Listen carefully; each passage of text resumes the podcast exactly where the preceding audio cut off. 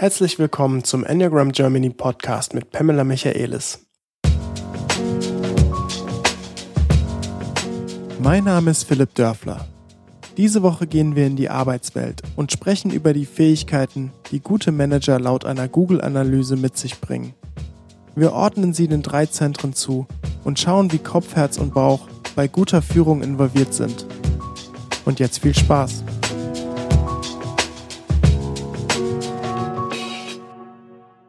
Moin Pam. Hi Philipp. Wir sitzen mal wieder zusammen und sprechen über ein, ich sage jedes Mal, wir sprechen über ein interessantes Thema. Das will ich hoffen. Aber es ist halt auch einfach ein interessantes ja. Thema. Ja. In diesem Fall sprechen wir über die Arbeitswelt, ganz konkret über Führungskräfte. Und der Auslöser für dieses Thema ist ein Artikel, den ich in der T3N gelesen habe, den das Magazin ähm, T3N. Und äh, die haben einen Artikel rausgebracht, der nennt sich Die besten Chefs der Welt tun diese zehn Dinge, laut Google. Und zwar gibt es ein Projekt, das nennt sich Projekt Oxygen, Project Oxygen, wo Google seit zehn Jahren analysiert, welche Dinge Führungskräfte quasi machen, die Teams verbessern, die Leute verbessern, die das Beste aus den Leuten rausholen. Mhm. Und ähm, da habe ich mir gedacht, das ist ja interessant, weil die zehn Punkte, äh, die sind ja eigentlich auch mal wieder den drei Zentren zuzuordnen. Und ähm, ich finde, das ist ein schöner Anstoß, um ja darüber einfach mal zu reden, weil wir dieses Thema Führungskraft ist einfach ja auch riesengroß. Also Führungskräfte und ihre Auswirkungen auf Unternehmen und auf die Kultur und auf die Mitarbeiter ist ja, kann man ja fast gar nicht genug hervorheben. Absolut. Und ich finde es auch wichtig, dass Führung, die innere Führung, persönliche Selbstmanagement ähm, profitiert immer davon, von diesen Themen, die wir besprechen. Also das, was man für die Arbeit entwickelt, entwickelt man unwillkürlich auch für sein eigenes Privatleben und für sein eigenes, für seinen eigenen Alltag. Mhm. Ja, und ähm, das sind jetzt zehn Punkte, die gehen wir durch. Allerdings habe ich sie ähm, etwas anders strukturiert, als der Artikel das gemacht hat. Ich gehe die jetzt nicht aus dem Artikel heraus durch, sondern wir haben ähm, das Ganze schon den Zentren ein wenig zugeordnet. Und zwar Kopf, Herz, Bauch natürlich, aber auch nochmal die Kategorie allgemein beziehungsweise alle drei Zentren. Die Trennschärfe ist auch nicht immer ganz klar. Manchmal ist es vielleicht auch Herz, Bauch, manchmal ist es Kopf, Herz. Also es ist so, es könnte manchmal mehr sein als nur eins, aber wir haben versucht, es etwas zu strukturieren. Einfach zu sagen, welches Zentrum die Initialzündung gibt, aber natürlich dann auch, wie die anderen zwei Zentren involviert sind. Genau. So, ähm, gehen wir direkt einfach mal rein. Die Themen allgemein, beziehungsweise die, die auch alle drei Zentren irgendwie berühren oder wo man vielleicht auch gar keinem Zentrum wirklich zuordnen kann. Der erste Punkt, den eine Führungskraft macht, ist, äh, äh sie ist, also die Führungskraft ist ein guter Trainer. Und zwar wird das so beschrieben, dass ähm, quasi anstatt jedes Problem selbst zu lösen, nutzt die Führungskraft die Herausforderung als Unterrichtsmomente. Also so eine Art ähm, gemeinsam identifizieren, nach Lösungsansätzen suchen, wo sind die Probleme und dann Lösungen finden und ähm, ja, Möglichkeiten etablieren, um daraus zu lernen. Das meinen Sie mit Trainer? Ja, also das ist ein Wort, die ich noch nicht benutzt habe in Bezug zum Führungskraft, aber was ich dabei verstehe, ist, was wir sprechen über ein Lernfeld. Dass wir immer, also es ist alles Prozess ist ein Lernfeld. Und es ist wichtig, dass eine Führungskraft darauf achtet, dass genug Information da ist. Also, dass die Leute nicht in Chaos oder Disorientierung ähm, agieren müssen. Genug Information und dass wirklich fürsorglich darauf geachtet wird, wenn es Probleme gibt, dass diese Person genug Informationen bekommt um selber mit dem Problem gut umzugehen, dass darauf geachtet wird, dass man guckt, was, welche Schritte müssen da sein, sind die möglich, hat er oder sie alles, was die brauchen, um diese Schritte zu gehen, müssen die mit anderen eventuell ähm, sprechen, kollaborieren, dass man einfach guckt, was das ganze Feld beeindruckt wird oder beeinflusst wird, ähm, um das Problem zu lösen. Und wenn ich Trainer höre, ich finde, das gehört zu ein guter Trainer, das, was wir jetzt besprochen haben. Ähm, alles, was wir als Input bekommen, als Informationsinput bekommen, gut über Beziehung und dann aber durch die Umsetzung, das ist ja die eigentliche Übungsfeld, wo etwas ähm, gelöst wird. Ja, interessanterweise besprechen Sie das ja oder benennen Sie dieses, diesen Punkt auch, Dinge gemeinsam zu identifizieren. Also nicht nur die Führungskraft macht sich Gedanken darüber, was war jetzt das Problem und jetzt hier ist meine Lösung für euch, sondern dieses gemeinsame Identifizieren wurde da auch so ein bisschen hervorgehoben. Absolut. Ich, bei mir kommt sofort dieser ähm, Satz, ähm, Fragen stellen. Ähm, das ist wichtig, darauf zu achten. Zum Beispiel, wenn ich ein Bauchmensch, dann habe ich unter Umständen den ersten Impuls, sofort einen Ratschlag zu geben oder sofort mich verantwortlich zu fühlen und ins Handeln zu kommen und da sich zu erden und einfach Fragen zu stellen. Also, was hast du bis jetzt versucht? Wie viele Informationen hast du? Was fehlt dir noch? Hast du eine konkrete Frage, dass man Fragen stellt und dadurch der Person involviert? Also, dass die das Gefühl haben, dass die eventuell sogar die Lösung bringen oder Teil der Lösung sind. Und ich finde an dieser Stelle, ein guter Führungskraft sieht seine Leute er weiß, welche Kompetenzen die haben und er weiß, welche Kompetenzen er in seine verschiedenen Mitarbeiter ansprechen kann. Und das heißt, wenn jemand mit einem Problem kommt, die wissen, diese Person hat schon sehr viel Kompetenz dafür oder aber die brauchen noch jemand anders aus dem Team, die müssen vielleicht ein kleines Meeting einberufen, ähm, um zu gucken, dass die Kompetenz da ist, die gebraucht wird. Hm. Ja, dann ich glaube, das ist dieser, dieser Punkt Trainer. Ich glaube, er ist, also, beziehungsweise dieses gemeinsam identifizieren und, und was zu Lösungsansätze zu finden, ist interessanterweise, glaube ich, so ein No-Brainer. Also die Leute sagen, ja klar, ist es wichtig. Ich finde aber interessant, dass eigentlich meiner Meinung nach genau dieser Punkt sehr vernachlässigt wird.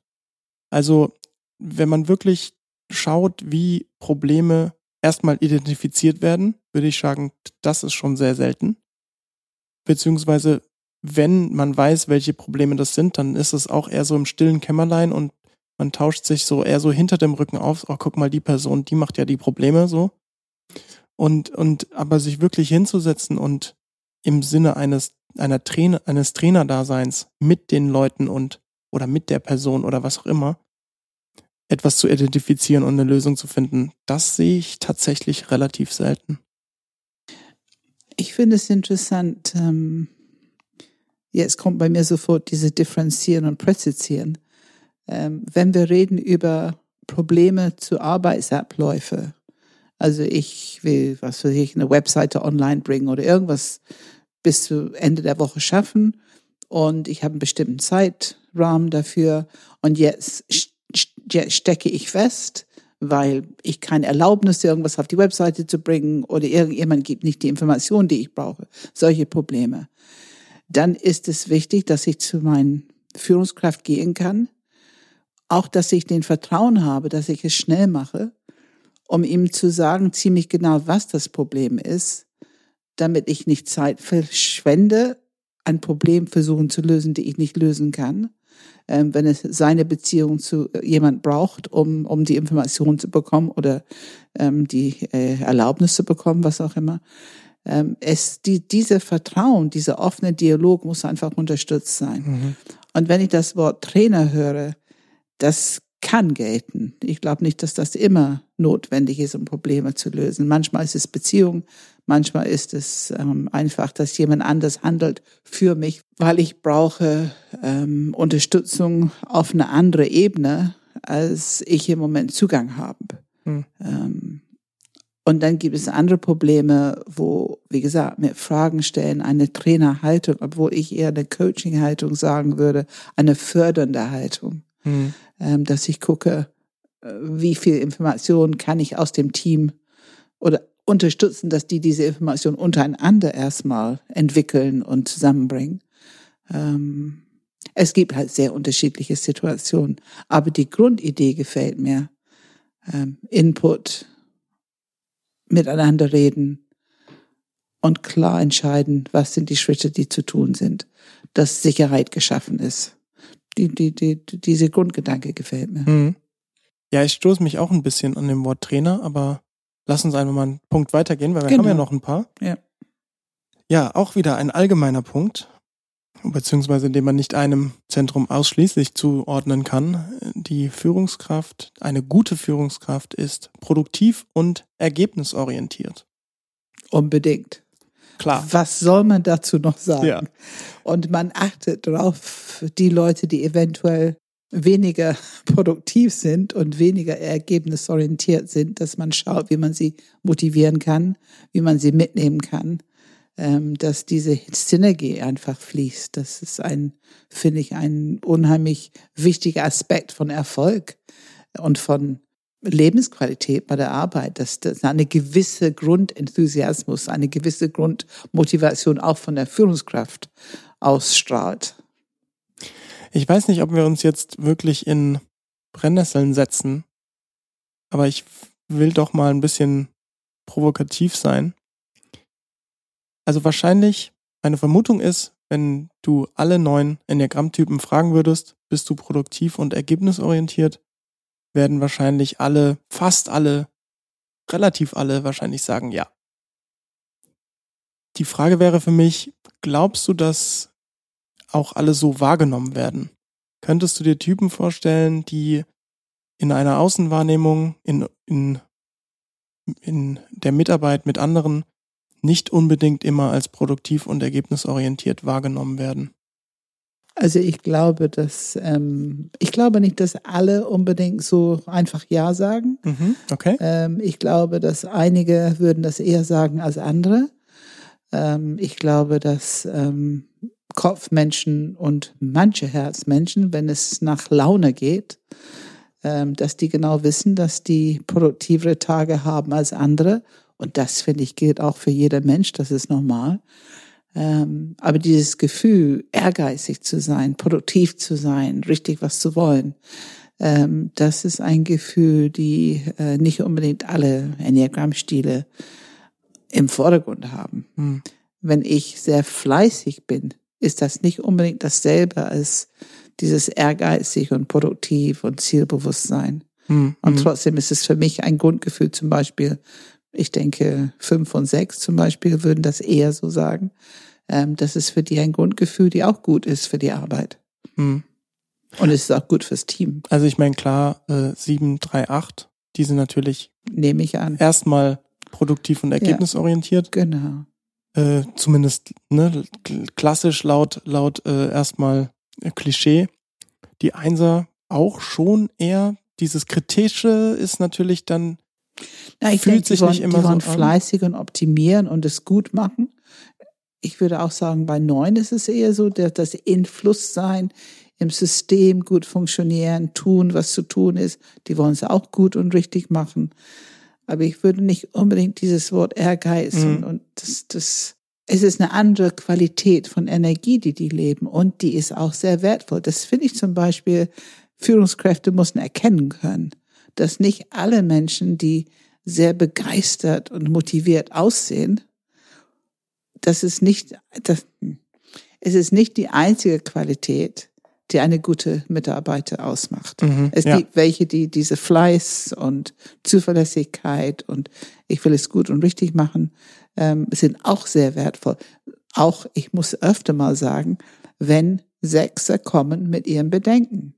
Das ist für viele Führungskräfte eine Provokation, die erleben das als nicht so zuträglich für den Erfolg. Und diese Fehlerkultur, die wir alle ein bisschen üben wollen heutzutage, äh, genau da muss es auch Platz haben und auch wertgeschätzt werden. Also diese Unterschiedlichkeit ist eine interessante Frage. Die Unterschiedlichkeit wertschätzen, merke ich, ist für mich ein wichtiger Aspekt von guter Führung.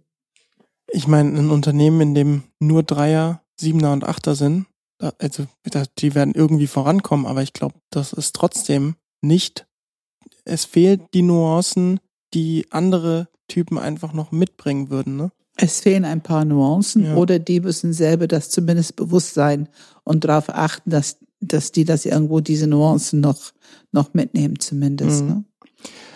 Ein weiterer Punkt, der auch nicht einem einzigen Zentrum geschuldet sein kann, ist, da haben wir auch vorher schon ein bisschen drüber gesprochen und uns ja etwas diskutiert. Mal gucken, ähm, dieser Punkt, die Führungskraft verfügt über technische Fähigkeiten, um das Team zu beraten. Was damit gemeint ist, beim äh, laut der Erklärung. Yes, bei dieser Google-Erklärung, ne? Genau, bei diesem, bei diesem mhm. Erklärung in dem Artikel, ähm, dass ähm, gute Manager und Managerinnen die Aufgabe ihrer Mitarbeiter verstehen, einschließlich ihrer alltäglichen To-Dos und Herausforderungen. Und da geht es auch so ein bisschen darum, bevor sie in eine neue Abteilung kommt, äh, erstmal schauen, verstehen, sich, wie die Leute informieren und ne? dann erstmal versuchen irgendwie zu gucken, was könnte man optimieren oder wie auch immer. Da haben wir deswegen ein bisschen drüber gesprochen, weil wir waren etwas skeptisch, beziehungsweise nicht hundertprozentig der Meinung, dass es eventuell genau so stimmt.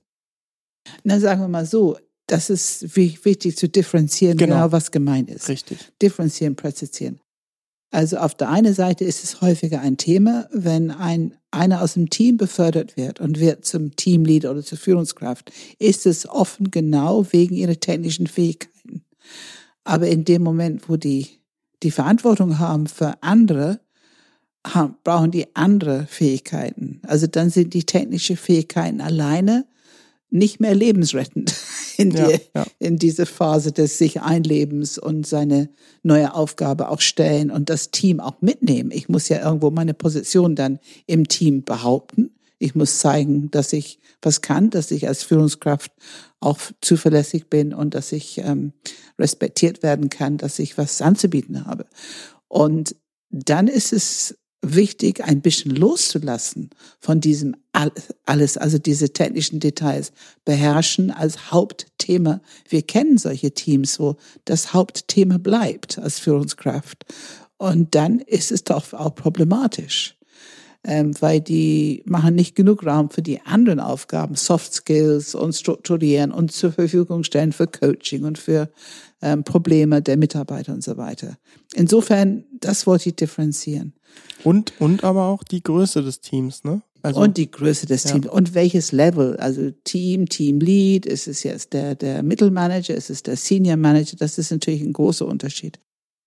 Aber was ich da sehr betonen möchte, also wo wir das wertvoll finden, ist dieser Element, ich interessiere mich dafür. Wenn ich in eine neue Situation komme, ich interessiere mich für die Aufgaben der Mitarbeiter, wie die zusammenpassen, wie die zusammenarbeiten, wie die kooperieren, kollaborieren müssen und was die brauchen, damit das gut funktioniert. Also diesen Blick finde ich sehr wichtig. Könnte man auch damit beschreiben. Mhm, mhm. Ja, so war es in der Erklärung ja so ein bisschen, ne? Mhm. Man muss sowohl die To-Dos kennen, aber auch irgendwie wie sich erstmal anschauen und dann irgendwie äh, eine Kerbe machen, sozusagen, ne? Also mhm. Also wenn man überhaupt eine Kerbe machen muss. Ähm, die Frage ist halt, muss ich wirklich im Detail wissen oder was heißt im Detail? Wie weit muss ich wissen, wie ein zum Beispiel Programm funktioniert? Ne? Also nehmen wir einfach IT und wir sprechen jetzt die Sprache Java und die Coden in Java, ähm, muss ich als Führungskraft unbedingt Java kennen. Da kommen wir jetzt sicherlich wieder auf welches Level der Führungskraft ist. Welches es? Level und ist das, ist das das einzige ähm, System, Programmiersprache oder ähm, gibt es zehn in diesem Team und das ist vielleicht die älteste, die nicht mehr so viel gebraucht wird, wo man weiß, dass das langsam ausläuft. Es kommen neue Systeme rein. Es kommt wirklich auf die Situation an. Ja, ja. Ich finde, ähm, dass ich, ich versuche das zu präzisieren. Wenn ich als Führungskraft so zur Verfügung stehe, dass wenn es technische Schwierigkeiten gibt, dass ich präsent bin, dass ich es ernst nehme und dass ich dafür sorge, wenn etwas gebraucht wird, zum Beispiel ein Training oder Unterstützung von einer anderen Abteilung, mehr Informationen, was auch immer, dass ich dazu, dafür einstehe. Also sorge dafür, dass auch der technische Bereich gesehen wird, gut versorgt, gut funktionieren kann. Ähm, das ist natürlich wichtig. Mhm. Aber ich glaube, wir können uns, äh, wir können uns einig sein, dass eine Führungskraft in einem, ich sag jetzt mal, kleineren Team von drei bis zehn Leuten sicherlich schon mehr ja, über die technischen ja. Fähigkeiten kennen müsste als ein CEO. Also das Absolut. ist natürlich was ganz anderes. Absolut. Und ich kenne auch Fälle, wo die Führungskraft reinkommt und meint, sich beweisen zu müssen, dass die diese technischen Fähigkeiten haben, indem die sofort optimieren, verändern. Und genau das macht oft Probleme, weil mhm. die haben sich nicht die Zeit genommen, das System innerhalb dieses Team kennenzulernen, die Mitarbeiter kennenzulernen. Die haben nicht genug Zeit genommen, bevor die anfangen zu beweisen, ihre technische Fähigkeiten. Und das ist ganz interessant. Das kann eine Atmosphäre schaffen, als wenn alle, die im Team schon waren, das Gefühl bekommen, so wie wir das bis jetzt gemacht haben, war es nicht gut, war es nicht richtig, war es qualitativ nicht so optimiert. Also es kann eine Schieflage ganz schnell ergeben. Mhm. Und wenn man da herausarbeiten kann, in einer Mediation zum Beispiel, dass der Führungskraft eigentlich unsicher war und wollte nur beweisen, wollte dadurch das Team gewinnen. Wenn das öffentlich wird, wenn das auf den Tisch kommt, dann ist es schon sehr bewegend. Das ist eigentlich ganz spannend, ne? weil natürlich, wenn man in ein Team kommt, hat man in einer gewissen Art und Weise erstmal das Bedürfnis als Führungskraft irgendwie seine Fähigkeit darzustellen. Mhm. Das ist jetzt bestimmt auch nicht nur, weil ich eine Drei bin, dass ich das sage. Das werden bestimmt mehrere Typen so haben. Und ähm, das Spannende ist ja eigentlich, was, was man hier hört in dem Artikel und was du auch sagst, wenn ich mir die Zeit nehme, erstmal zurück mich zurücknehme mhm. und erstmal zuhöre und gucke und mhm. die Leute kennenlerne, dass dadurch eigentlich erstmal viel stärker befähigt werden kann, dass ich meine Fähigkeit auch wirklich durchleben lassen kann. Ne? Absolut, weil man schafft damit, also durch die Präsenz und diese Fähigkeit, Menschen zu sehen, auch sich für, dafür zu interessieren. Ich finde auch eine Grundhaltung des, ich mag Menschen es gibt Leute im Unternehmen, die leider das nicht so ausstrahlen. Mhm. Die können technisch top sein, aber ähm, haben Schwierigkeiten, eine menschliche Offenheit, Wärme, äh, Akzeptanz auszustrahlen und das ist dann auch nicht so optimal. Lass uns mal weitergehen. Mhm. Wir kommen jetzt in das erste Zentrum, nämlich eine, ein Punkt, den wir dem Kopf zuordnen konnten. Eine Führungskraft hat eine klare Vision für das Team. Warum ist das im Kopf, Pam? Das ist eine interessante Frage. Also ich finde Vision auf jeden Fall. Das ist für mich eine Qualität, eine mhm. Fähigkeit, ähm, die wir eigentlich ähm, empfangen, wenn wir uns einlassen in die Themen, in die äh, in die Ziele der, der Team oder der neuen Situation. Ähm, aber wir sind da für mich ein bisschen bei Theorie U eigentlich müssen wir unterhalb von ähm, unser Handelsimpuls, unsere emotionalen Reaktionen, unser eher gewohntes, zwanghaftes Denken, wir müssen unterhalb kommen und einen Freiraum schaffen, damit durch dieses Wahrnehmen, was wir in diese neue Situation, was wir wahrnehmen, dass da etwas Neues sich entwickeln kann. Und natürlich kommt dieses Neue im Kopf an, aber es ist, Vision kommt aus einer Art tiefe Intuition. Und im Bauchzentrum sprechen wir über Begeisterung und Enthusiasmus. Also im Herzzentrum, im Herzzentrum sprechen wir über Inspiration. Und im Kopfzentrum sprechen wir über Vision. Und das ist für mich der Initialzündung. Da, da haben wir vielleicht eine Vision und wir sprechen darüber. Wenn wir körperlich nachspüren, je nach Zentrum, bin ich Kopfmensch, bin ich Herzmensch? Bin ich Bauchmensch? Wird diese Vision begleitet von großer Enthusiasmus oder von diese inspirierende Energie, was wir Herzmenschen so leicht zur Verfügung haben. Und ähm, die Vision bekommt viele Bilder und Worte oder wenige, je nachdem, welchen Zentrum, wo wir zu Hause sind. Ja, ich wollte nochmal hervorheben, dieser Punkt. Also du hast es jetzt die höhere Qualität des Kopfzentrums, also das ist natürlich nicht die einzige, aber die eine einzige. höhere Qualität des Kopfzentrums mhm. ist die mhm. Vision. Die höhere Qualität des Bauchzentrums, eine höhere Qualität ist Begeisterung und Enthusiasmus. Mhm. Und die eine höhere Qualität im Herzzentrum ist die Inspiration. Die Inspiration. Ich würde die empfängliche Qualitäten nennen für diese drei Zentren. Mm, ja. Mm. ja. das ist ganz interessant. Und ähm, hat eine Vision, hat eine klare Vision für das Team. Warum bringt das dem Team was? Warum sollte ich grundsätzlich, wenn ich eine Führungskraft bin, eine Vision für mein Team haben?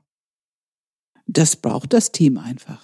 Ähm, das gibt eine Richtung, es gibt eine Energie, es gibt ein Gefühl dieses, es gibt Motivation, es gibt das Gefühl von Synergie. Wir alle bewegen uns auf etwas zu. Und wenn alle Kompetenzen im Team alle dieses Grundgefühl haben, meine Kompetenz wird gebraucht, um diese Vision zu erreichen.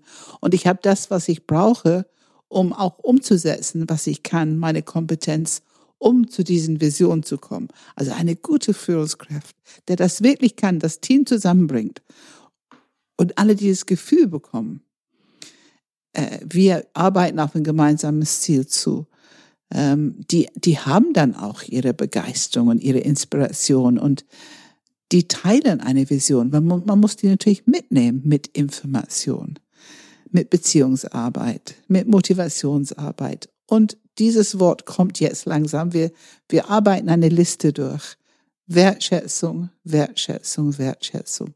Ich muss die Möglichkeit haben, meine Mitarbeiter zu sehen und anzusprechen, was ich in sie wertschätze. Das ist so ein Strokes geben. Aber das finde ich ist das, was diese Offenheit, was wir brauchen für Begeisterung, Enthusiasmus, Inspiration, Vision, diese Offenheit, was wir dafür brauchen, wo am meisten Energie einfach zur Verfügung steht, braucht diese Wertschätzung. Es öffnet. Hm.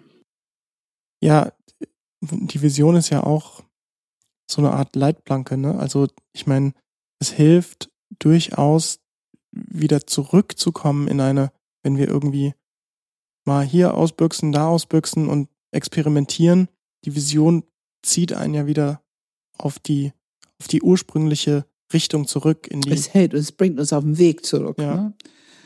Und das ist so interessant heute in diese schnell bewegende Zeiten, wo Visionen müssen heute auch beweglich sein. Auf der einen Seite, was wir erreichen wollen, auf der anderen Seite diese Anpassung, ergänzen neue Informationen, eventuell ein bisschen rechts oder links, die Vision etwas abändern, damit es noch passend ist. Also diese Beweglichkeit innerhalb einer Vision ist heute einfach, es ist wichtig, es gehört mit dazu. Und das braucht viel Dialog und es braucht viel Austausch, Feedback-Schleifen, um diese Vision zu dienen.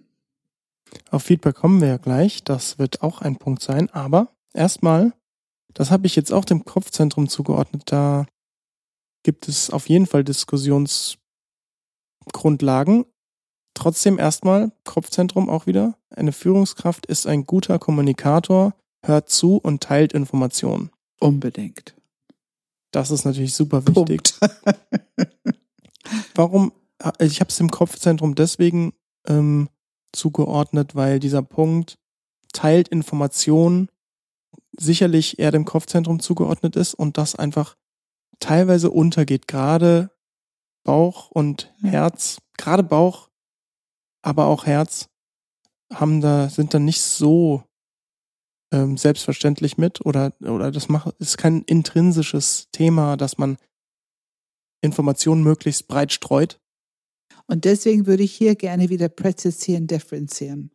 Information ist wichtig. Es ist so, so wichtig. Und wir, wenn wir unser Kopfzentrum bewusst öffnen und wertschätzen mit dieser Fähigkeit, differenzieren, präzisieren, dann bekommen wir immer mehr Wertschätzung für Information. Wir nehmen immer mehr Information wahr und wir nehmen immer mehr wahr, wo Information fehlt. Mhm.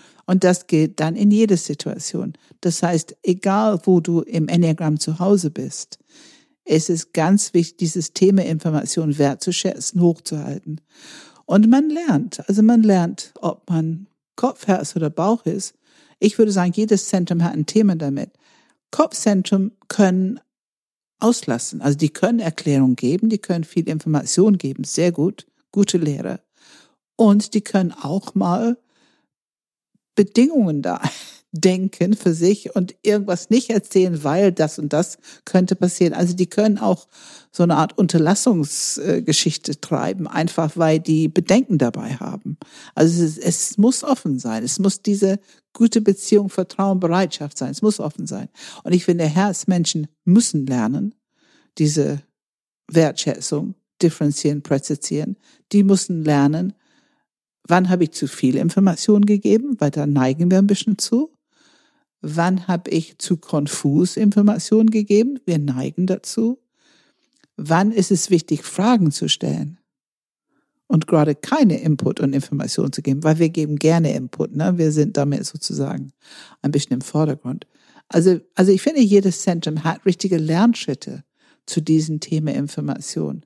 Und wenn man dazu übt. Du hast Bauch noch nicht gesagt. Nein, das, ich komme gleich. Ach so. wenn, wenn wir das üben, ähm, dann entwickeln wir uns einfach weiter und damit auch das Team. Bauchzentrum, danke Philipp. Ähm, ich finde, da ist wirklich ein Thema, dass die oft nicht genug Information geben oder nicht genug Geduld haben. Die können nicht lang genug präsent bleiben, um genug Information für die anderen, dafür zu sorgen, dass die anderen genug Information haben. Ähm, weil natürlich Kopfmenschen stellen ein paar mehr Fragen aber Herzmenschen haben auch ein paar mehr Fragen manchmal. Und Bauchzentrum kann ein ein bisschen klar, was wir jetzt machen und jetzt ist gut und genug gefragt, genug Information, jetzt wird's gemacht. Und für die ist es genug, aber andere können äh, sich ein bisschen irritiert fühlen. Die haben das Gefühl, ich habe nicht genug Information, um den Job gut machen zu können. Und das heißt, Bauchmenschen müssen lernen, wenn jemand anders sagt, ich brauche mehr Information, das auch wertzuschätzen, ernst zu nehmen mhm. ihre Kommunikation dementsprechend ähm, zu erweitern. Nächster Punkt. Jetzt gehen wir in ein neues Zentrum, nämlich das Herz, Herzzentrum. Da können wir zuordnen den Punkt, ein, dass eine Führungskraft ein Umfeld schafft, das Erfolg und Wohlbefinden vereint. Absolut. Absolut. Und äh, da sage ich ein paar Sätze noch in der Beschreibung mhm. von dem Artikel. Ähm, da wird unter anderem äh, gesprochen davon, dass man eine psychologisch sichere Umgebung hat und ähm, dass Mitarbeiter davon ausgehen können sollen, dass niemand im Team andere Kollegen in Verlegenheit bringt oder bestraft, wenn sie einen Fehler gemacht haben. Was man eigentlich hört man ja genau bei diesem Punkt Vertrauen und Wertschätzung. Also Wohlbefinden in dem Team mit Erfolg vereinen, das ist die Grundlage ist Vertrauen und Wertschätzung. Absolut, Sicherheit. Und das Wort Halt immer, es kommt auf die Haltung an. Dieses Thema kommt auf die Haltung, die die Führungskraft lebt. Und dadurch wird das zu, das gehört dann zur Kultur des Teams. Und wenn es eine wertschätzende, akzeptierende, tolerante Haltung ist, die dennoch präzise ist und professionell, ich meine, es darf nicht schwammig werden. Es muss diese, diese Zuverlässigkeit, ich habe eine Führungskraft, der auf der einen Seite menschlich richtig in Ordnung ist, wo ich mich akzeptiert fühle, wo ich merke, dass in diesem Team fällt keiner raus. Auch nicht der Schwächste. Es gibt ja immer mal jemanden im Team, der vielleicht ein paar ähm, Eigenarten hat oder nicht der mal aus, ein bisschen auffällt. Wenn wir merken, dass der schwachste Mitglied im Team noch menschlich gut behandelt, gut mitgenommen wird, das gibt enorme Sicherheit für die anderen. Und ähm, es äh, vermeidet jegliche Anflug von Mobbing. Und in dieser Atmosphäre, wenn die Energie, wenn die Synergie stimmt, wenn wieder Begeisterung, Inspiration, Vision, wenn die nach vorne gerichtet sind, dann wird es zum Selbstverständnis, man macht Fehler, das ist menschlich. Man spricht, man, man identifiziert sie, man findet das toll, dass jemand sie identifiziert, geschweige denn jemand Schuld geben, das wäre Blödsinn. Super, dass du es bemerkt hast, was machen wir jetzt, was müssen wir tun. Ähm, und wenn man wirklich ein bisschen frustriert ist, dann kann man das schon sagen, aber man weiß irgendwo, menschlich ist es in Ordnung, ich bin hier sicher und ich kann ja, ich kann wirklich gut und frei handeln, brauche keine Angst zu haben, dass ich ein Kopf kleiner gemacht werde, ähm, wenn irgendwas ein bisschen schief läuft. Es ist einfach eine gute Haltung. Und diese Haltung strahlt aus. Für, für mich ist so ein bisschen meine Devise, arbeiten muss Spaß machen. Es muss Erfüllung bringen.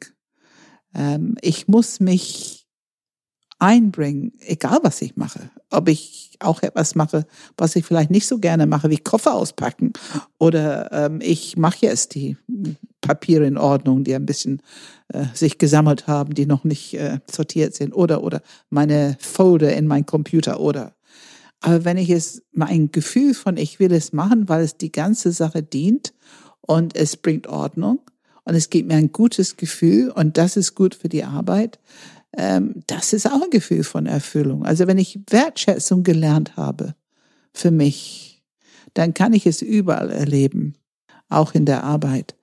Und ähm, das ist, das wird zur Kultur. Und wenn alle das miteinander praktizieren, natürlich klappt es mal nicht, dann weiß man aber, ah, ist gerade ein Bruch in der Ordnung, merken auch alle dann. Dann merkt man aber, dass ordentlich damit umgegangen wird. Es ist, dann wieder sind wir ganz schnell bei Konfliktklärung. Wie gehen wir mit Beziehungen um? Sind es ehrliche, authentische Beziehungen? Dann ist, sind kleine Schwierigkeiten der Norm. Das ist ganz normal. Und wir wissen, dass wir gut damit umgehen. Und dann ist es, dann fließt es wieder. Dann ist es wieder gut. Und das sind alles Themen, die sehr viel Sicherheit im Team und das unterstützt Erfolg und Erfüllung, also dass diese beiden Hand in Hand gehen. Mhm. Und das heißt nicht immer, dass alles nur gut und richtig ist. Mhm. Ja, dem habe ich in diesem Fall nichts hinzuzufügen. Ähm, gucken wir den nächsten Punkt im Herzzentrum an, der genannt wird, dass Führungskräfte nämlich bei Karriereentwicklung unterstützen und Feedback geben. Sehr gut. Das Interessante ist, dass da steht nicht mal, dass sie gutes Feedback geben oder irgendwie Feedback geben, sondern dass sie überhaupt Feedback geben. Absolut. Weil man in dem Moment, die Leute fühlen sich wahrgenommen. Und wenn es eine einigermaßen wertschätzende Kultur ist, dann merken die, wenn ein Führungskraft Feedback gibt, was eventuell äh, eher kritisch oder ne, was du noch entwickeln könntest, was du noch tun könntest, die merken, dass es mit Wohlwollen ist und dass es genau dieses Ziel dient, dass ich mich weiterentwickle. Also wenn diese Kultur so ist, dass alle merken, Entwicklung ist Thema, es ist gewünscht und hier ist kein Konkurrenzdenken, was Angst vor die Entwicklung der anderen hat. Das, das ist so ein bisschen Falle. Ne? Da muss man wirklich, und der Führungskraft muss vorne an ganz deutlich zeigen. Ich finde, eine gute Führungskraft kann ganz leicht und locker im Team sagen, du kannst das besser als ich, magst du das machen?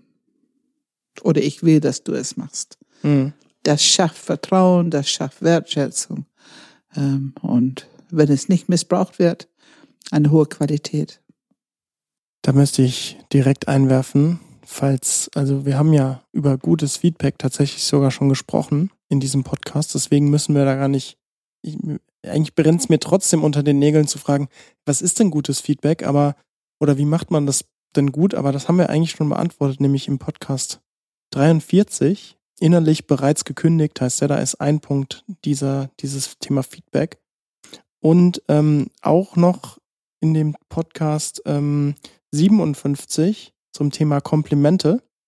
Da haben wir in einer gewissen Art und Weise auch Feedback angesprochen, mhm. weil mhm. Komplimente und Feedback auf einer ähnlichen Ebene eigentlich unterwegs sind.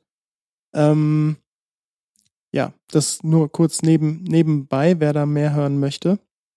Und ich weiß jetzt natürlich nicht mehr, was ich in diesem Podcast oder was wir in diesem Podcast gesagt haben. Aber gutes, authentisches Feedback hat für mich ganz viel mit Ehrlichkeit, Wahrheit. Ähm, in die Situation jetzt, dass ich bereit bin zu benennen, was ich wahrnehme, was ich sehe, was ich für wichtig halte. Also genau, also vor allem auch ähm, Themen zu benennen, die im Allgemeinen eher als Kritik oder negativ die man vielleicht werden. als unangenehm Ja. bezeichnen würde und deswegen ein bisschen Angst davor, die anzusprechen. Aber ich finde, diesen Mut zu entwickeln und diese Grundkultur ähm, zu entwickeln, dass alle sich immer sicherer fühlen, ähm, das, das ist, also das ist, bringt so viel Kompetenz und Potenzial für, für das Team. Und es vertieft Beziehungen. Es klärt Beziehungen und klärt gleichzeitig technische Probleme.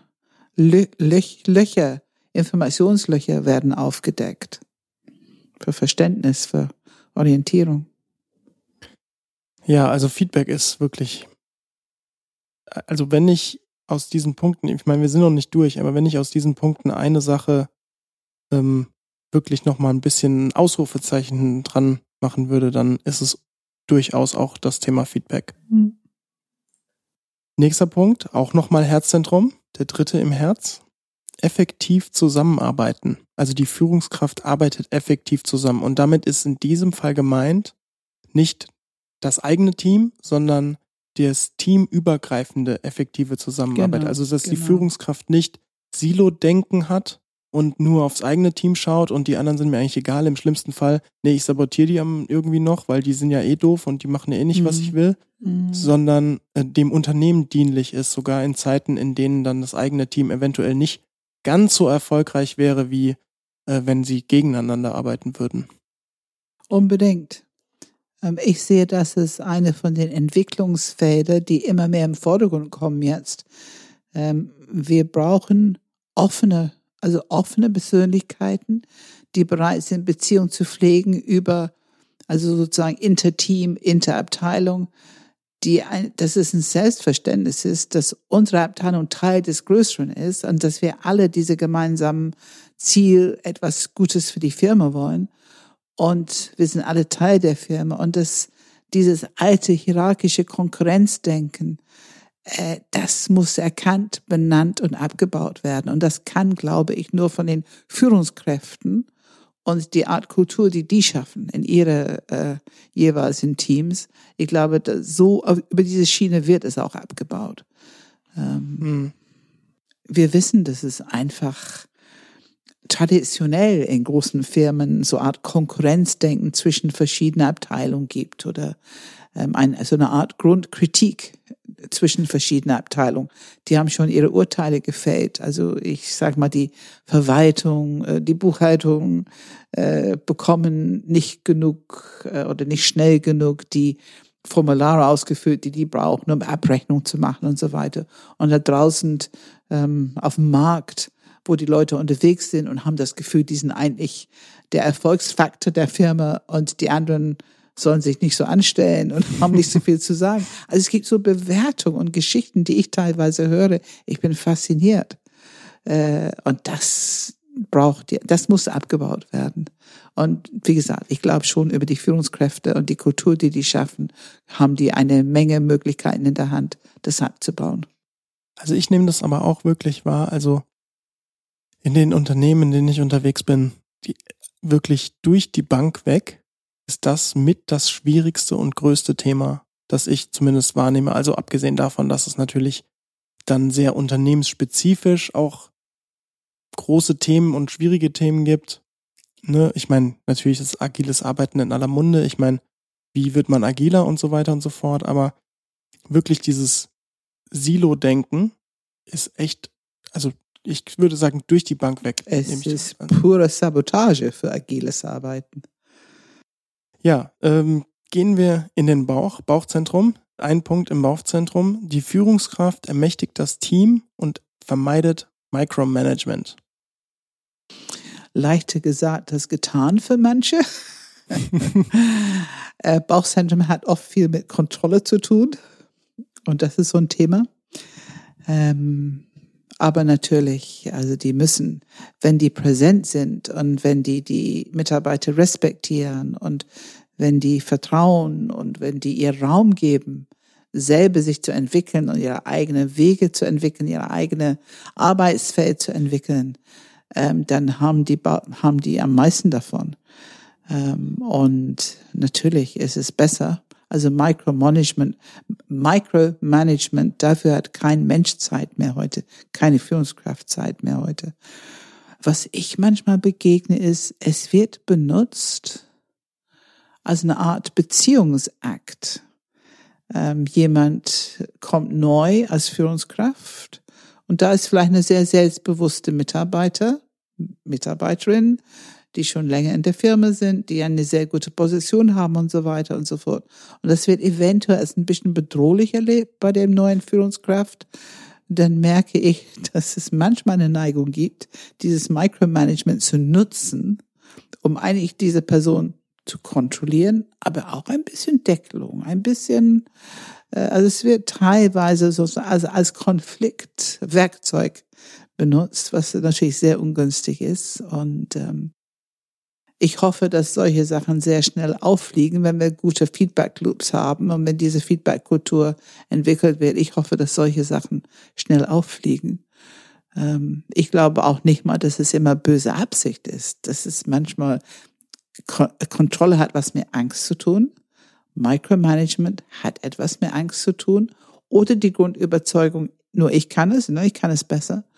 Ähm, was darunter ist auch irgendwo eine Angst. Und ich hoffe, dass durch diese offene Kultur, Feedback Loops und so weiter, dass man einfach bewusster wird, dass man vielleicht ein bisschen Thema hat mit Angst und Loslassen und dass man auch lernt, wie, okay, wie lasse ich los und wenn es gut funktioniert, wenn das Team zusammenzieht, ähm, zusammenzieht in einem Strang, wenn die alle ihre Vision folgen und, und motiviert sind, dass die merken, eine Erleichterung, es geht besser.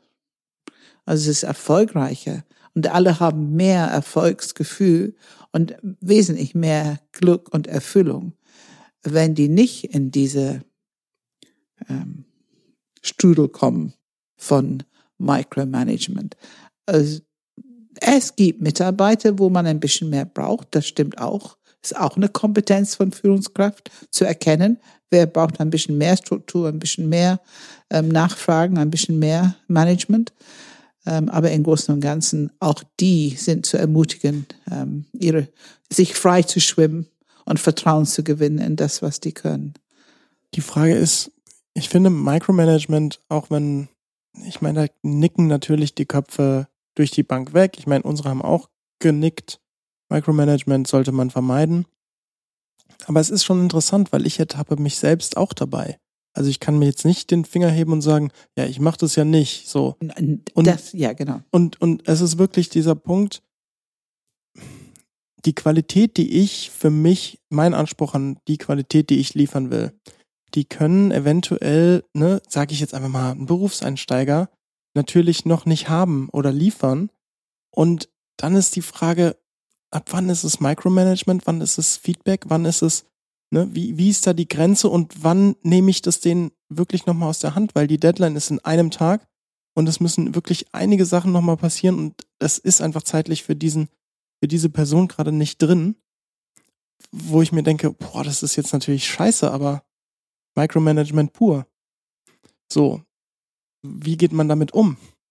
Also ich finde, was ich gut finde, ist, dass du es dir bewusst bist. Das finde ich das Wichtigste. Ähm, und da kommen wir jetzt mit Differenzieren, Präzisieren. Ist es Micromanagement oder ist es eine vernünftige Entscheidung aufgrund von der Situation, die Gegebenheiten, Zeit, ein Tag, Kompetenz der Person, Erfahrung der Person? Ist es besser, diese ich sag mal, diese ähm, Entscheidung zu treffen. Ich mache es selber. Das ist es genau. Es ist nicht so ein einfaches Thema. Was mir noch dazu einfällt bei Micromanagement, ich finde, nehmen wir jemand, der vielleicht lange krank war oder neu in der Abteilung oder Abteilung gewechselt hat und in diesem Bereich wenig Erfahrung hat. Ich finde, diese Person braucht und verdient auch ein bisschen mehr Management als jemand, der, wo es alles fließt und die kennen sich gut aus und haben viel Erfahrung und so weiter. Also Micromanagement ist ein negativer Begriff. Aber dass man kleinschrittiger, strukturierter, mit mehr Feedback arbeitet mit jemand, bis die selber schwimmen können, finde ich eine gute Sache. Hm. Nur da, wo es gebraucht wird. Hm. Vielleicht brauchen wir auch dieses Fragen, Nachfragen. Wenn man nochmal die Rahmen setzt, genau, wir haben jetzt genau noch einen Tag. Ich weiß nicht, wie viel du noch zu tun hast.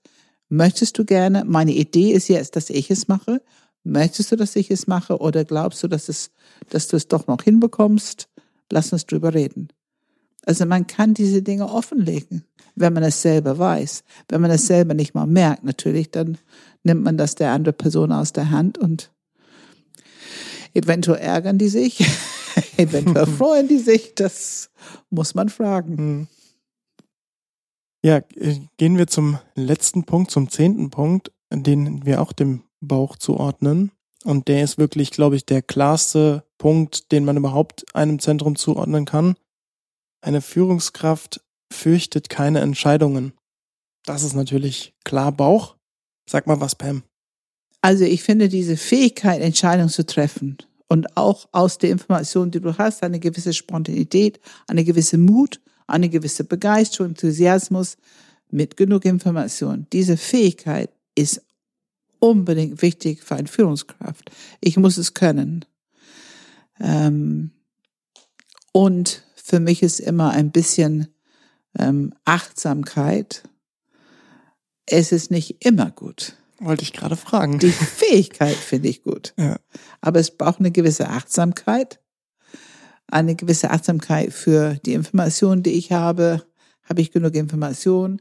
Habe ich die Leute mitgenommen? Es kommt darauf an, was für eine Entscheidung ist. Aber ich finde, wenn man die Informationen im Blick hat, die Leute im Blick hat, die Strukturen im Blick hat, vielleicht die Rahmenbedingungen, Budget und so weiter im Blick hat, dann finde ich schon, dass das eine ganz wichtige äh, Fähigkeit ist, schnell eine Entscheidung zu treffen.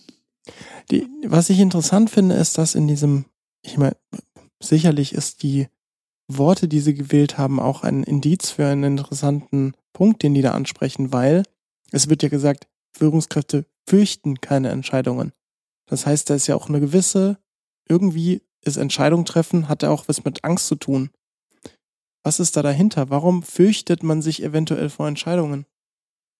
Also ich persönlich habe nun wirklich eine Erfahrung. Ich war ja nun auch 20 Jahre Führungskraft. Ähm, und für mich ist das Thema Bauch. Als Führungskraft muss ich wissen, dass ich die Verantwortung habe. Ich höre mir die Situation an, das Problem an, was auch immer. Und es ist meine gottverdammte Verantwortung, in dieser Situation manchmal sehr schnell, manchmal habe ich noch Zeit, eine Entscheidung zu treffen. Also wenn ich die Verantwortung nehme, dann weiß ich, dass ich eine Entscheidung treffen werde. Und ich weiß auch, dass ich dadurch das gut meine, die Sache voranbringen will. Ich will die anderen entlasten, weil für die anderen Menschen ist es oft eine Art Disorientierung, bis eine Entscheidung gefällt ist und die können nicht gut weiterarbeiten, bis eine Entscheidung gefällt ist. Also ich finde, da ist eine große Verantwortung drin und sehr bereit, sehr gerne bereit, das zu tun, aus den besten Absichten, den besten Kompetenz, die man hat. Und ähm, natürlich kann es mal nicht richtig sein oder es kann sich ergeben im Prozess als etwas ungünstig. Aber genau dazu wollen wir die Leute heute ermutigen. Wir wollen die Leute ermutigen, hab Mut zur Entscheidung und hab Mut, mal einen Fehler zu machen, solange du lernbereit bist, solange du bereit bist, das zu benennen.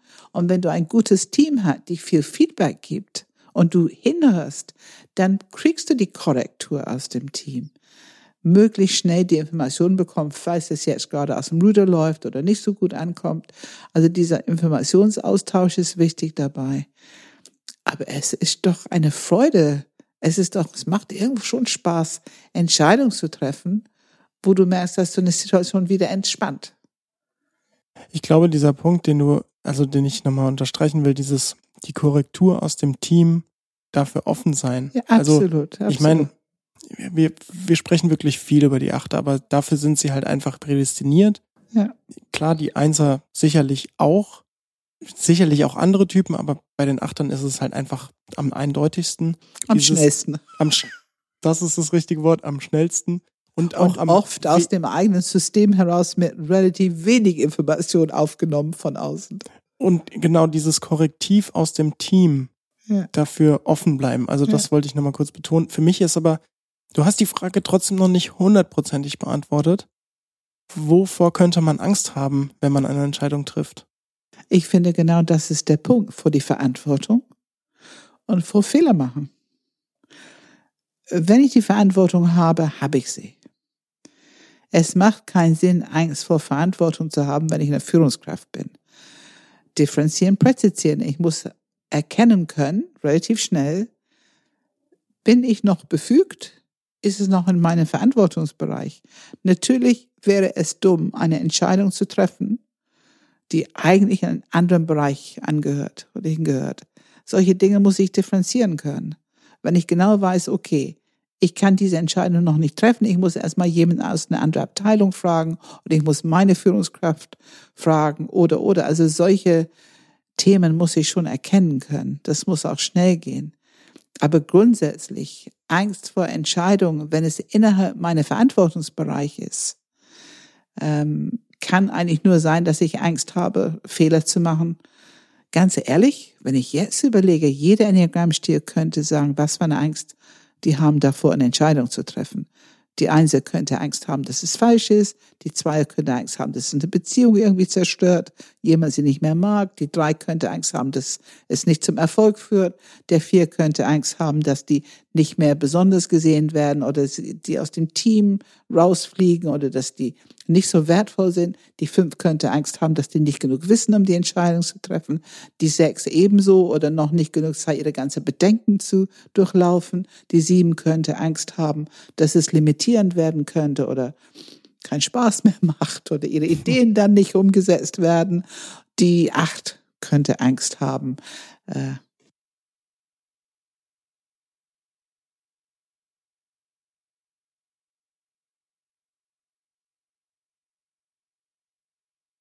Angst haben, dass die Entscheidung nicht richtig ist oder dass die dann als nicht gut angesehen werden.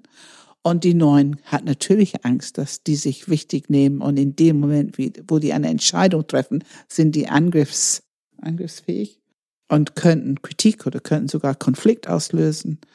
Ähm, also jeder Enneagramm-Stil hat ihre ureigene Grund. Ich glaube, so schnell bist du noch nie durch neuen Typen gegangen. Ja. Ich bin begeistert. Können das wir das immer so machen mit allen Themen? Magst du die Schnelligkeit? Aber eben, lass uns über Vision sprechen. Wir haben über Angst vor Entscheidung und in meinem Kopf kam das Bild. Mm, mm. Und sofort sah ich alle neun. Mm. Also ich bin diese Vision gefolgt und habe eben dazu geredet. Äh, aber das, ja, das ist interessant.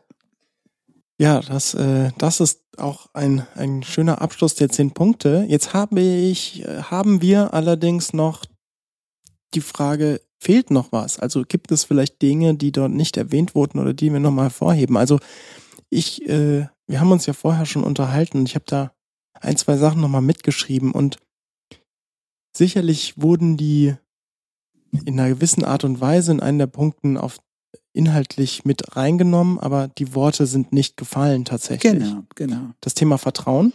Wir genau. haben es gesagt, ja. es wurde nicht genannt. Vertrauen, was mhm. ist damit? Also ich beschäftige mich mit Führungskräftetrainings und, und diese Art ähm, Untersuchungen schon sehr lange. Und damals war es, ich weiß nicht, vielleicht 1998 oder so in Amerika. Wir haben Ergebnisse von irgendeiner Harvard-Studio gehört. Und ähm, da waren die drei Hauptpunkte Vertrauen, authentisch sein und von der Haltung her walk the talk, also jemand, dem man selber gerne folgt. Das waren so die drei Hauptthemen, die immer wieder und immer wieder in dieser Art Untersuchung so ganz oben standen, hm. Qualitäten von einer guten Führungskraft. Und für mich ist Vertrauen das ist der Boden. Ich meine, wenn du Vertrauen rausnimmst aus dem Team, dann ist kein Boden, dann ist kein, keine Sicherheit, dann ist keine Orientierung, dann es ergibt eine Angstatmosphäre, wo alle so eng sind und so eingeschränkt sind ihre Kompetenzen. Ich meine, das ist so dumm. Dummer geht's nicht. Also du musst Vertrauen schaffen. Du musst auch ein Auge dafür haben. Du musst sehr darauf achten. Und wenn, gut, wir wissen, dass manche leichter Vertrauen haben können als andere, aber das, da müssen wir ein Auge drauf haben. Müssen wir dienen, müssen wir fragen. Geht es, ne? Gibt es noch was? Hast du, brauchst du noch etwas für eine gute Orientierung, für Sicherheit?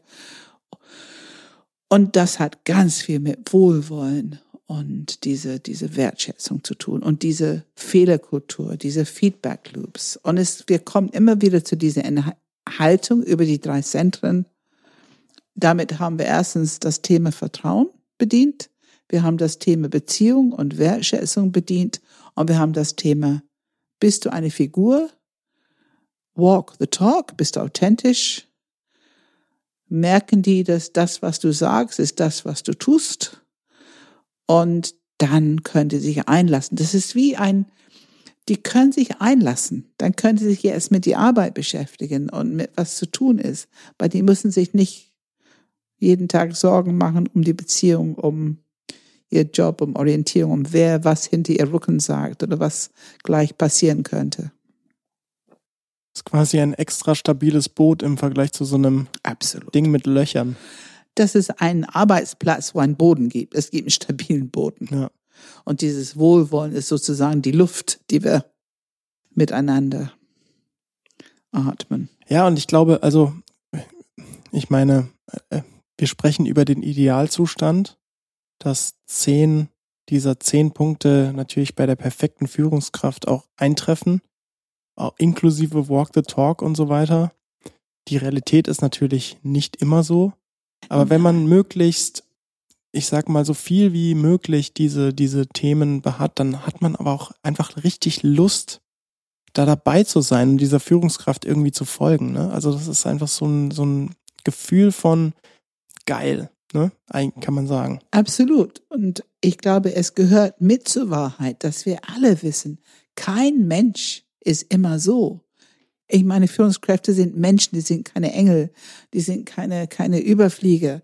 Ähm, und so wie die Mitarbeiter. Ich meine, wir sind letzten Endes, wir sind alle Führungskraft unserer eigenen Leben. Ähm, und dieses Normale, dieses Menschliche, dass das akzeptiert wird. Wir sind nicht immer alle gut drauf. Wir haben schlechte Tage wir machen Fehler, wir reagieren manchmal emotional vielleicht nicht so ideal, wir haben vielleicht nicht immer den richtigen Ton getroffen. Aber das alles, wenn es eine offene Kultur ist, kann man schnell wieder in Ordnung bringen. Das ist für mich der Entscheidende, mhm. diese Kommunikations- und Bereitschaft, diese Dinge zu benennen und schnell wieder in Ordnung zu bringen. Auch, also da ist natürlich, was mir auffällt, was auch nicht genannt wurde, explizit, eigene Fehler einstehen können, ne? Ja, absolut. Also, absolut. Zu den eigenen Fehlern zu stehen. Absolut. Zu sagen, ja, stimmt, ja. habe ich verkackt. Absolut. Oder auch mal zu sagen, Mensch, ich glaube, ich habe mich da im Ton vergriffen. Entschuldigung. Mhm. Hast du es auch so erlebt? Und vielleicht auch mal eine kleine Anekdote. Es tut mir leid, ich mache mir gerade ein paar Sorgen. Mein Hund ist, musste ich zum Tierarzt bringen heute Morgen. Oder ich habe mein Auto leider einen kleinen Unfall gehabt oder also man kann ja auch was eine kleine Erklärung dafür geben, aber diese diese persönliche und diese diese Menschsein muss einfach ähm, im Vordergrund stehen. Das muss für die anderen es ist ein ganz große Erlaubnis, wenn der Führungskraft sich als Mensch zeigt. Das ist ein schönes Schlusswort. Dann äh, haben wir erstmal diesen Punkt Führungskraft angeschnitten. Wir werden aber schon mal ein kleiner Teaser in Zukunft bestimmt noch öfter darüber sprechen und auch, ja, mal gucken, wie die einzelnen Personen, einen, einzelnen Zentren und Stile führen und was man beachten sollte, wenn man eine 5, 6, 7, 8 ist. Genau. Vielen Dank, Pam. Ja, danke, Philipp. Natürlich wollen wir hören, was ihr dazu sagt. Wenn ihr eine Führungskraft seid, und denkt, ja, äh, ihr habt da noch zehn Punkte vergessen oder Mitarbeiter seid, die mal richtig über die Führungskraft abkotzen wollen, dann meldet euch unter podcast at enneagramgermany.de, Enneagram mit einem M. Wir haben im November Beziehung live, was bedeutet, wir werden darüber sprechen, ihr habt die, ihr habt hoffentlich die YouTube-Videos gesehen, wo wir schon mal auf dem, in einem weißen Raum Menschen interviewt haben. Das machen wir wieder im November. Und zwar mit dem Thema Beziehungen. Da freuen wir uns sehr, wenn ihr dabei seid. Ansonsten, wie gesagt, vergisst nicht auf YouTube zu schauen. Da gibt es ab und zu mal neue Inhalte. Abonniert gerne den Kanal. Ihr findet weitere führende Informationen zu dieser, zu diesem Artikel in den Show Notes. Ansonsten gibt es den Podcast auf Apple Podcasts beziehungsweise iTunes, auf Spotify, YouTube, Google Podcast, Play FM oder auf der Webseite oder wo auch immer ihr Podcasts hören könnt. Eigentlich überall hoffentlich. Wenn, er der, wenn euch der Podcast gefällt, dann teilt ihn gerne mit der ganzen Welt. Das würde uns sehr helfen. Und ansonsten gibt es auch immer wieder Einführungen ins Enneagramm. Auf der Website gibt es Termine dazu. Und ähm, ja, Pam, was steht an? Ja, wir, wir bewegen uns Richtung Beginn von der nächsten Mediationsausbildung ähm, Ende, also am Anfang Ende November und am Anfang des Jahres ähm, die neue Coaching-Ausbildung beginnt und im Januar beginnt kann man mit die Ausbildung aus die Enneagramm-Ausbildung beginnen mit Subtyp ähm, das ist, glaube ich, 10. Januar. Und ja, ansonsten schaut auf die Webseite. Termine sind alle drauf, hoffentlich. Ja, Pam, dann bis zum nächsten Mal. Vielen Dank. Danke, Philipp.